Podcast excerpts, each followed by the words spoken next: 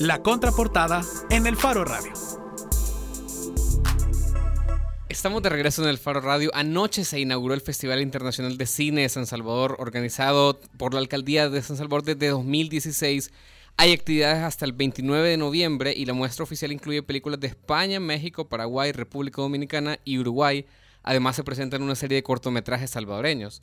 Para hablar de la oferta del festival y de cómo un proyecto cultural es capaz de sobrevivir a través de administraciones de diferentes signos políticos, hoy nos acompaña el cineasta André Goodfriend, quien es director del Festival Internacional de Cine de San Salvador, y Marcelo Reyes, coordinador de cine y audiovisuales de la Secretaría de Cultura de San Salvador. Bienvenidos. Gracias. Gracias, gracias. Y este es el equipazo que hace todo. Sí, los dos. En, en total. En la, a ver, en la publicidad dice que San Salvador se quiere convertir en la capital del cine iberoamericano. En El Salvador la mayoría de cine que tenemos, al menos en las carteleras, eh, es la oferta de Hollywood. Ustedes traen películas que nunca se han ex exhibido en El Salvador. ¿Y, y, y cuáles son esas películas? Bueno, eh, las estelares, eh, hablando de las que más premios han ganado y las que estamos muy emocionados y agradecidos también con los socios que han hecho posible que las traigamos, que es el Centro Cultural de España acá, Eloísa Baello, eh, el gobierno de España allá y eh, el, el, el, que siempre ha sido socio fabuloso para todo lo que tiene que ver con cultura en San Salvador y el país, Fernando Fajardo, que aunque está ahora en Paraguay, como jefe del Centro Cultural de España en Paraguay, todavía nos está ayudando en El Salvador y él nos consiguió la película paraguaya fabulosa que recomiendo, recomiendo a todos que vengan a verla, que se llama Las Herederas. Eh, y dos personas de esa película vienen a dar talleres, porque la filosofía, filosofía original para esto era que cada película que traigamos traiga a alguien conectado con la película, diferentes disciplinas para cada película y que nos dejen talleres, para que cada dólar que gastemos deje un dólar en formación, porque no tenemos escuela de cine. Entonces, este año está muy reducido, la calidad la misma, pero no tenemos, tenemos cuatro días menos. Eh, que teníamos el año pasado y queríamos ocho talleres pero, y tenemos tres pero son el productor de las herederas para hablar sobre producción de una película. No vamos a poder ver la película antes del taller, así que va a ser un taller más generalizado que le conviene a todos los nuestros que quieren ser productores. Es y un Ana, taller abierto. Es un taller abierto, así que no tienen que aplicar, pueden venir. Y eh, las fechas para el taller son... Eh, empezamos el día sábado a las 9 de la mañana en la Casa Tomada. Va a ser de 9 a 12, va a ser sábado, domingo y lunes. Entonces, para todos los que quieran aprender de cómo se hace una película desde el inicio, desde la idea, desde la concepción de esta idea, hasta, bueno, la carrera eh, de los Oscar, que ahora en este momento se encuentra el productor de, de esta película, Sebastián Eh, bueno, es una muy buena oportunidad, ¿no? Para conocer cómo, cómo se hace cine y cómo se hace cine latinoamericano. Y en un país que no es reconocido por ser gran país cineasta. Es una película también que en el principio tuvo mucha resistencia de parte de las autoridades de Paraguay hasta que vinieron las invitaciones a festivales de gran importancia y, y, cuando el país la eligió para representarla para los Oscars, eh, la resistencia bajó muchísimo, uh -huh. pero tiene temas difíciles que en el contexto de las sociedades latinoamericanas se tiene que explorar. Y por último, el taller de Ana Ivanovna, actriz de teatro y de cine, que también actriz en Las Herederas, porque los nuestros de teatro tienen que aprender cómo modular sus actuaciones para que no sean para la fila 40, que sean para el lente. Entonces, eh, ella hay, tiene la experiencia con ambas cosas. Los talleres que yo hago, que son talleres para gente de teatro, para el cine, ella lo hace ya a nivel profesional y lo ha estado haciendo por varios años. Así ¿Y que, ese, ese modular las actuaciones lo dice por alguna cosa que haya visto recientemente en el teatro, André? Eh, yo digo de que en general nuestros buenos actores de teatro no han sido tan buenos en cine. Y eso es porque no han tenido los directores que pueden hablar con ellos para modularlos. Entonces, lo que Ana enseña, y también directores vienen al taller, porque tienen que aprender cómo comunicarse. Pero lo que Ana enseña a actores es, si no tienen un director que los puede dirigir, que se aprendan a dirigir a sí mismos para que terminen con algo que les traiga orgullo. y que no se vean y digan, ay, ¿por qué hice eso? ¿no? Porque no es culpa de ellos. Claro, la coyuntura en la que sucede este festival también es interesante porque, bueno, la semana pasada justamente se realizó el Festival de Cine, Festival Internacional de Cine en Suchitoto y ahora, inmediatamente después, tenemos el Festival Internacional de Cine en San Salvador. Se Pero, ¿usted cómo enmarcaría esto? ¿Como, eh, como actos aislados por promover el cine o cree que de una u otra forma también va como hilándose todas estas iniciativas? Porque bueno, también hay que tener en cuenta que el Festival de Suchitoto está liderado también por, por una cineasta salvadoreña, que es Pablo Heredia. Sí, eh, pero la fuerza de Suchitoto es que como pueblo tienen una como junta directiva para promover turismo. Y Suchitoto se presta muy bien para eso. Entonces, El Salvador no. No, pero quieren de que gente del Salvador que viene a Suchitoto a visitar, porque sí tienen mucho turismo local, no solo extranjero, eh, escojan ese periodo del Festival de Cine de ellos para poder combinar las cosas. Tienen mucho apoyo del alcalde, de todos los negocios de Suchitoto. Eh, se, se enfocan mucho más a lo macro, a la cantidad de eventos. Nosotros nos concentramos en la calidad de los eventos. No, preferimos tener más poco que tener cosas que no nos traen orgullo a nosotros por tenerlas eh, para el público. ¿Eso se refiere en cuanto a la calidad de las películas que se exhiben? Calidad de películas y calidad de talleres. Y también otra cosa que le quería preguntar es, este, bueno, se van a exhibir cortos salvadoreños eh, como parte del festival, pero es primera vez que no hay un largometraje dentro de la programación del festival. Eh, vimos la vez pasada, bueno, en 2016, uno de Tatiana Hueso, eh, y también el año pasado tuvimos el de, el de Edwin. Arevalo. Sí. El que era de Alejandro Coto. y el, Puerto de los Huesos también de Marcelo Zamora. Exacto, pero esta vez no hay ningún... No, porque queremos lo nuevo. Y lo nuevo va a salir de los premios Pixel y la gran mayoría no están terminados. Nosotros, por ejemplo, preguntamos sobre Batalla del Volcán, que es un gran documental. Que ya se estrenó en México. Sí, pero no lo querían estrenar aquí todavía. Eh, tiene que ver con la gira de festivales afecta la distribución. Entonces, hay, tiene que haber una política, una estrategia. Al fin del otro año vamos a poder enseñar, yo estoy seguro, tres o cuatro largos salvadoreños, documentales y ficción, porque Volar lo vamos a terminar en México en enero así que va a salir como una película de 2019. Eh, yo estoy de productor allí, pero también de productor con eh, Cachada, que yo estoy muy orgulloso con Marlene. Eh, con ese proyecto y vamos a empezar la gira de festivales. En más o menos, no puedo anunciar todavía cuáles, pero yo nos van a traer mucho orgullo porque son festivales a donde cine saboreño nunca ha entrado antes. Y traerlo ya con todo ese ese ruido positivo para poder celebrarlo aquí en las plazas públicas, para que también gente que no pueda ir a los teatros, que nos conviene también porque tenemos que hacer plata con el cine nuestro, pero también eh, emocionar a nuestra gente con lo que nosotros estamos haciendo para ellos y con ellos. A ver, Marcelo y, y André también, este es un proyecto del Festival de Cine de San Salvador que nace en la administración anterior, una administración de Nayib Bukele, exalcalde del, del FMLN, hoy candidato presidencial de, Ghana y principal contrincante en la carrera presidencial de Arena, que es el partido que gobierna la capital. ¿Cómo un proyecto es sostenible a través de varias administraciones, especialmente en un ambiente tan cargado como el que estamos ahora, que es preelectoral, donde en, digamos que en, la palestra o en el escenario parece que los políticos no se soportan entre ellos? Déjeme, contestar eso primero.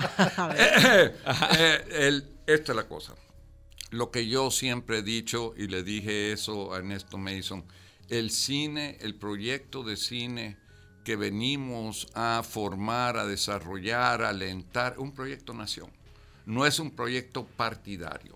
Entonces todos nos tenemos que unir en estos esfuerzos porque le beneficia a todos. El cine de y para todos. Entonces, se vuelve cosa de prioridad.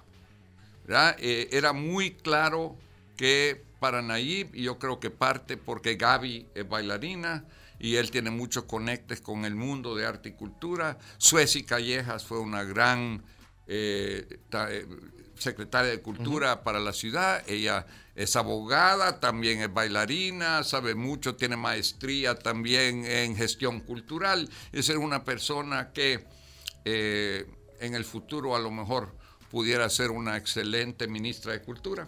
Cualquiera que lo oyera, cualquiera que lo oyera diría que está haciendo campaña, André. No, yo de veras, mire, yo he trabajado en los últimos siete años con mucha gente de gobierno y yo contento de trabajar con, trabajar con cualquier partido que se comprometa con lo nuestro, porque ahí está la atención mía. No está, yo no sé qué otras cosas hacen que no están bien. Yo me concentro en lo nuestro, en lo mío. Entonces, el, tema cultural debería ser algo eh, que trascienda, ¿no? las ideologías políticas. Eh, porque yo creo que al final es un tema de la, cultura fortalece la identidad, ¿no? Y de alguna manera eh, debería de dejarse ese lado, ese sesgo de que si sos de un partido no puedes trabajar eh, en esto cultural porque ya lo lleva otro partido. Yo creo que, y bueno, y eso ha sido la, gran bendición, ¿no? Que este proyecto ha logrado trascender una administración y ojalá que eh, se convierta ya algo, una marca ciudad, que es lo que nosotros siempre hemos querido y que no se vea como un proyecto de, de una administración como tal, sino eh, que los salvadoreños, que los capitalinos digan, ok, estamos orgullosos del Festival Internacional de Cine de San Salvador y así como están orgullosos, qué sé yo, de, del monumento al Salvador del mundo y la gente se identifica con ese monumento, la gente también se puede identificar como un evento como este. Ahora, lo perfecto sería un buen eh, Festival de Cine San Salvador pero apoyado a nivel nacional, como un festival nacional e internacional. Justamente sobre eso le quería preguntar, André, porque bueno, en el segmento anterior del programa estábamos hablando de los temas ausentes en las, en las plataformas de gobierno. Hablábamos específicamente del tema de mujeres, pero el tema de cultura es uno mucho más ausente todavía que no se asoma.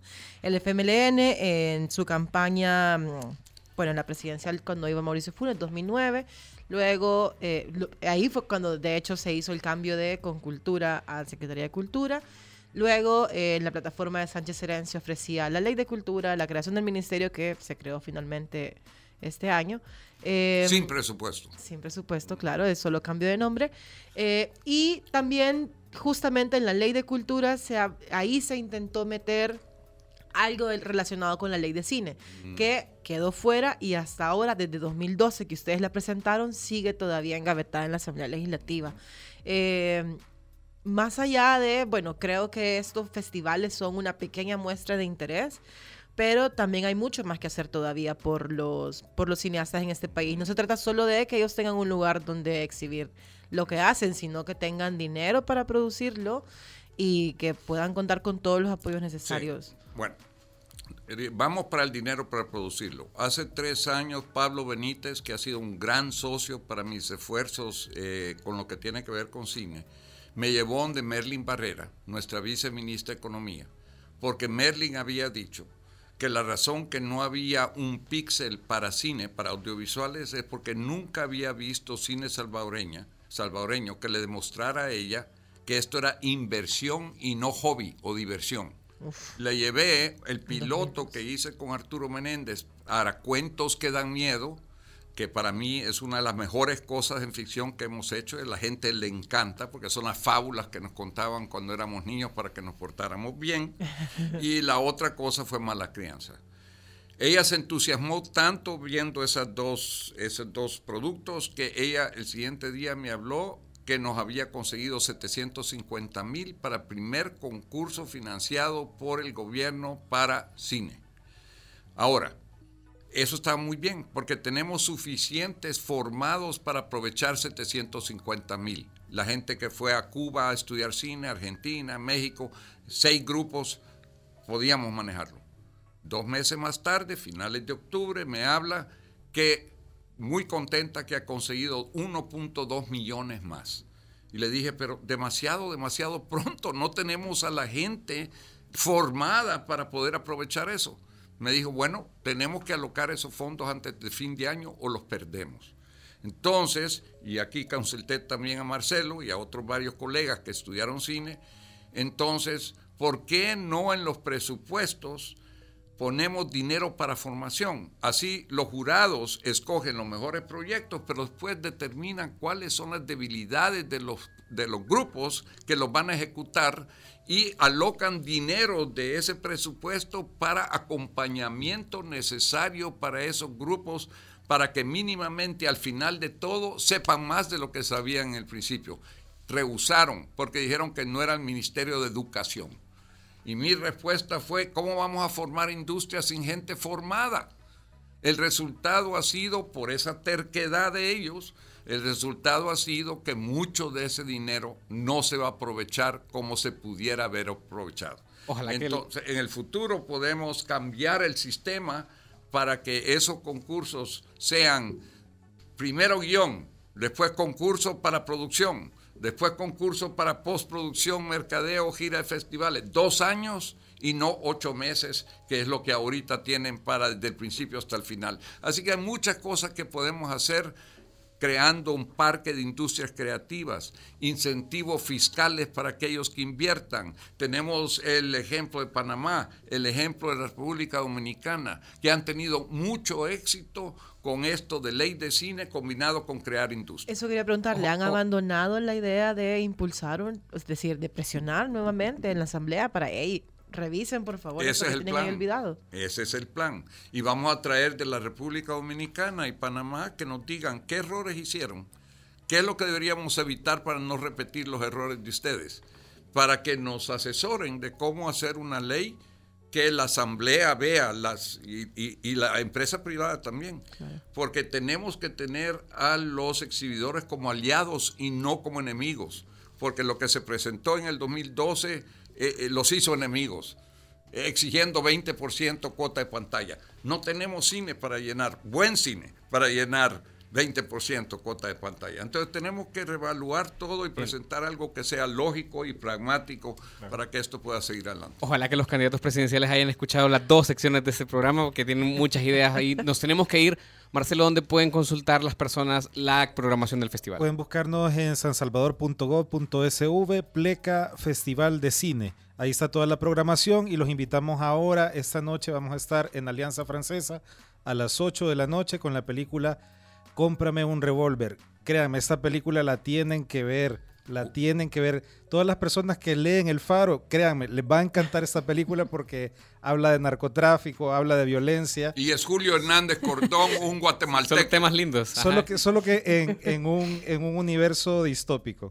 Entonces, les digo, es la perfecta combinación entre literatura de ficción y los temas que toca el Faro. La verdad, les recomiendo muchísimo esa película. Y queremos agradecer mucho a Julio López, un, eh, cineasta salvadoreño mexicano, que nos puso en contacto con esa película, y a Julio Hernández Cordón, que nos regaló esa película cuando necesitábamos regalo porque presupuesto no teníamos. Así que Alianza Francesa, 8 de la noche ahora, cómprame un revólver. Bien, perfecto. Nos vamos con eh, una canción sugerida por el staff del Faro también. Fred Ramos, nuestro compañero que está en Tijuana, eh, cubriendo la caravana. Sí, nos eh, pedía esta canción Sueño Americano de Adhesivo. Muchas gracias, Aris. Muchas gracias, Malu. Nos vamos. Nos vemos el próximo martes.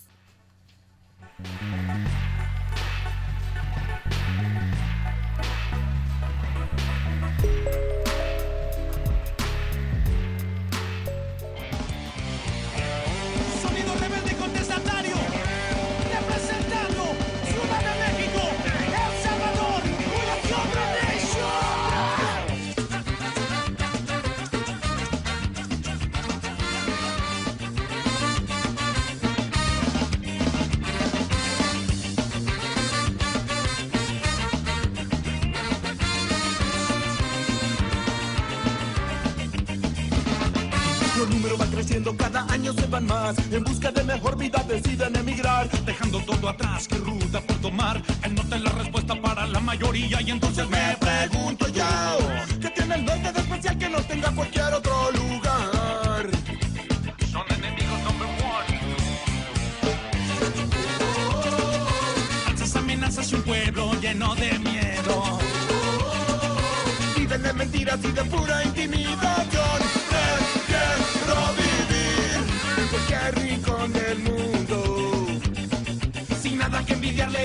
sueño americano.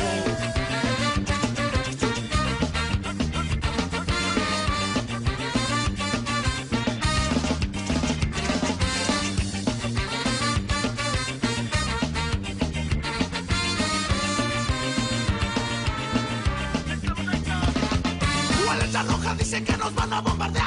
Con miedo en sus pantallas le roban su libertad. La gente siempre está tan tanta mentira. Le damos un consejo que los hará despertar.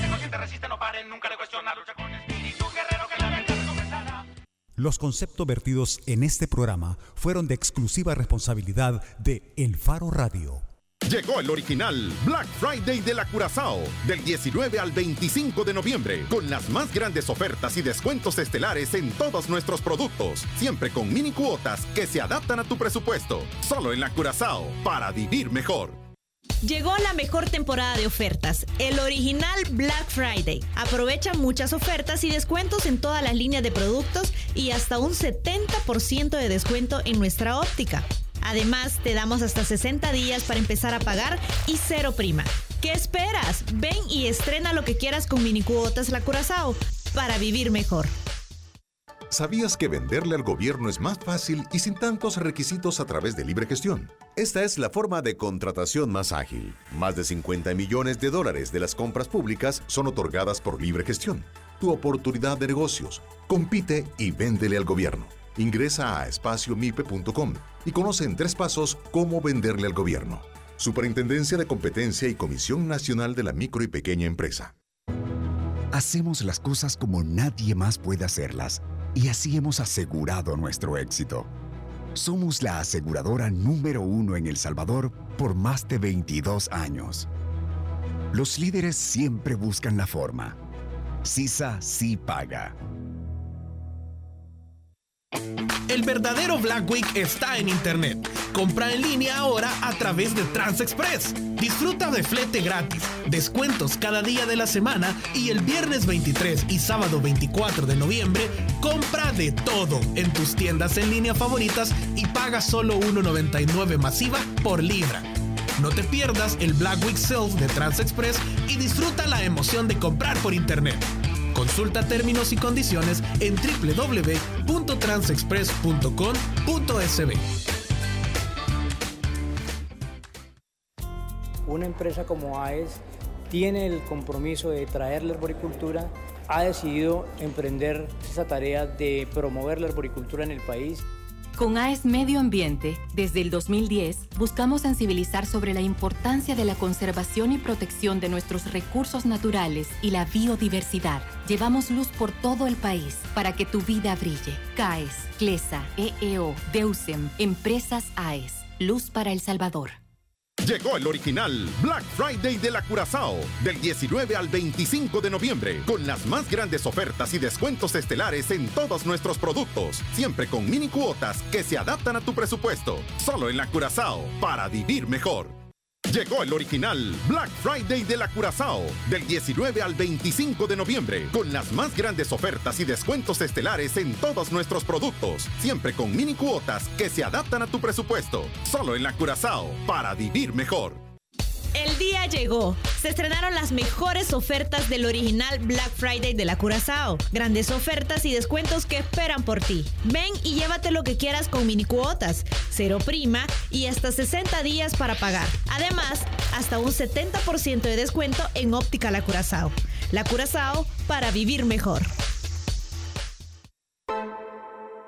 Soy excavadora ciudadana porque necesitamos medios independientes que vigilen a los poderosos. Soy excavador ciudadano porque apoyo a que se destapen casos de corrupción de los funcionarios públicos. Soy excavadora ciudadana porque creo que el buen periodismo contribuye a construir mejores democracias. Desde hace 20 años, El Faro hace periodismo sin ataduras a intereses políticos ni económicos. Y necesitamos tu apoyo para seguir, para crecer, para incomodar más. Únete a la excavación ciudadana y ayúdanos a hacer más periodismo investigativo. Entra a excavación.elfaro.net. El Faro, 20 años haciendo periodismo independiente. El verdadero Black Week está en Internet. Compra en línea ahora a través de TransExpress. Disfruta de flete gratis, descuentos cada día de la semana y el viernes 23 y sábado 24 de noviembre, compra de todo en tus tiendas en línea favoritas y paga solo 1.99 masiva por libra. No te pierdas el Black Week Sales de TransExpress y disfruta la emoción de comprar por Internet. Consulta términos y condiciones en www.transexpress.com.sb.